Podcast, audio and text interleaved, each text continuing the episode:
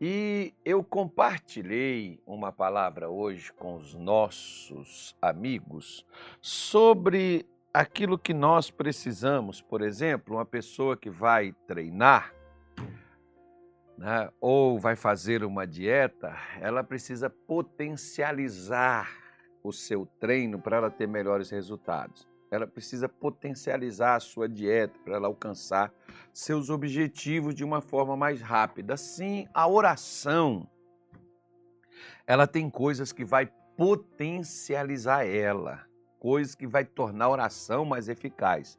Só lembrando, por exemplo, que a importância da oração é um motivo bem claro. Não é que quem ora mais é mais espiritual, mas quem ora está abrindo seus ouvidos para ser ouvido, para ter sensibilidade para ouvir a Deus.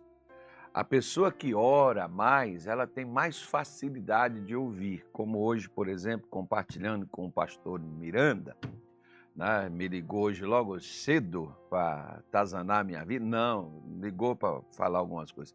Aí nós, eu estava falando com ele, por exemplo, que quando a vida espiritual da pessoa, né, de oração, você vê aquela pessoa que busca a Deus, aquela pessoa que se aproxima de Deus, essa pessoa tem os seus ouvidos abertos, de tal forma que até Deus em silêncio a pessoa consegue ouvir. Foi o caso de Elias lá no Monte Horebe.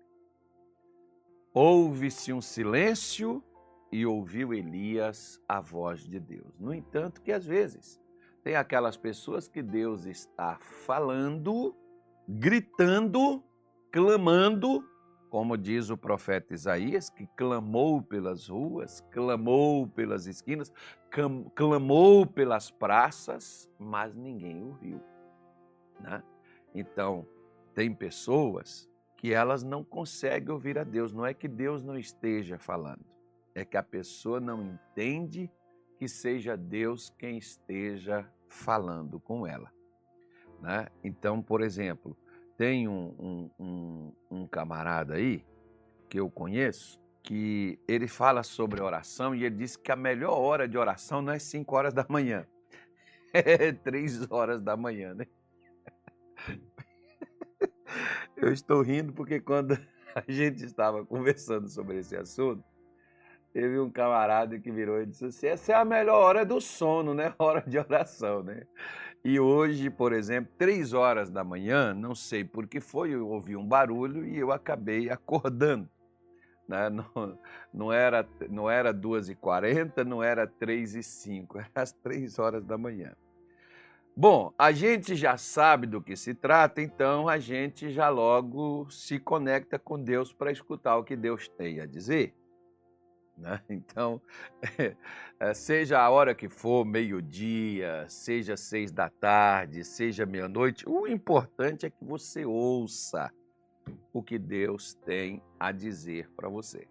Né? Isso aí, claro que alguns vão puxar para cima, para baixo, para antes, para depois, fica ao critério de cada um.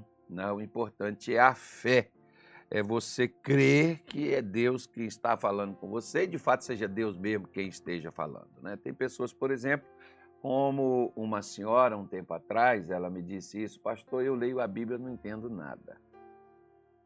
Aí eu perguntei para ela, como é que é a sua vida de oração? Ah, eu não, eu não, eu oro muito pouco. Falei, então está explicado por que a senhora não consegue entender. Né? O Deus deste mundo, ele cega o entendimento dos incrédulos.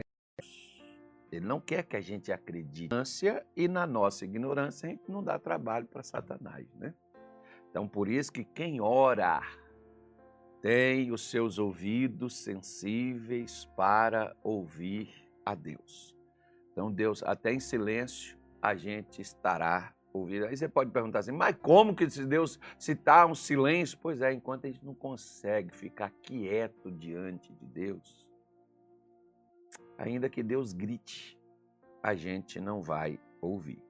Por isso, falando sobre algo para potencializar a oração, lá no capítulo 1, Carloto, do Evangelho de São Marcos, versículo de número 15, caso você se recorde, você se lembre, Daniel Carloto, que a sua chuteira já está preparada para o seu futebol, então coloque aí, por favor, Carloto, aí na nossa, a nossa, a nossa mensagem de hoje, né? Jesus começou a pregar o evangelho dizendo, Marcos 1, versículo de número 15. Vai dar para sair aí, meu filho? Nós vamos ter que esperar até meio-dia e meio? Não, né? Claro que não. O Carloto é um cara competente. É porque o botão do botão do negócio, do botão do negócio. Aí agora funcionou. Viu aí? É porque o Carloto é o câmera, o Carloto é o editor, o Carloto é o cara da Bíblia, o Carloto é o faz tudo, o Carloto é o Coringa. Só falta o Batman para poder fazer o filme. E o Coringa sempre leva a pior, viu, Carloto? É melhor tu não ser o Coringa, não. É melhor tu ser o Carloto mesmo. Então tá dizendo aí, ó. E dizendo, o tempo está cumprido e o reino de Deus está próximo. Arrependei-vos e crede no Evangelho. Olha a, como começou Jesus a pregar aqui através das declarações do evangelista Marcos. Né? Jesus começa logo já, né? você não vê falar de nascimento, você não vê falar de anúncio de nascimento, você não vê falar de João Batista, já vê logo Jesus chegando, botando os pés na porta e fazendo, botando a coisa em evidência, né? Já vê logo Jesus em ação, mas isso aí que é bom demais, né? Então Jesus chega dizendo para as pessoas: olha, o tempo já, já cumpriu, já chegou agora, agora é a hora, esse é o momento, o reino de Deus está próximo. Arrependei-vos e crede no Evangelho. O que, que Jesus, quando se, a gente, geralmente crente, quando se toca em arrependimento, a pessoa diz assim: ah, eu tenho que mudar, eu tenho que deixar o pecado, tenho que deixar isso, tenho que deixar aquilo. Não, necessariamente. Arrependimento significa mudança.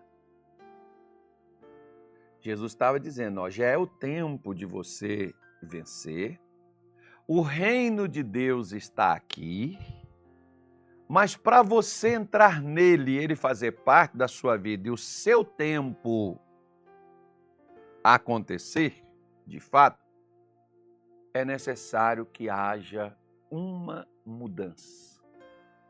Arrependimento é mudar. Então, se eu estava indo para a direita, eu mudo para a esquerda. Se eu estava indo para a esquerda, eu mudo para a direita. Isso é mudança. E sabe uma das principais mudanças que é necessária acontecer na minha vida e na sua? É a mudança de pensamento, de sentimento de comportamento, porque tem gente que muda de veste, muda de igreja, muda de ministério, mas o pensamento é o mesmo. A cabeça é a mesma, né? os pensamentos são os mesmos.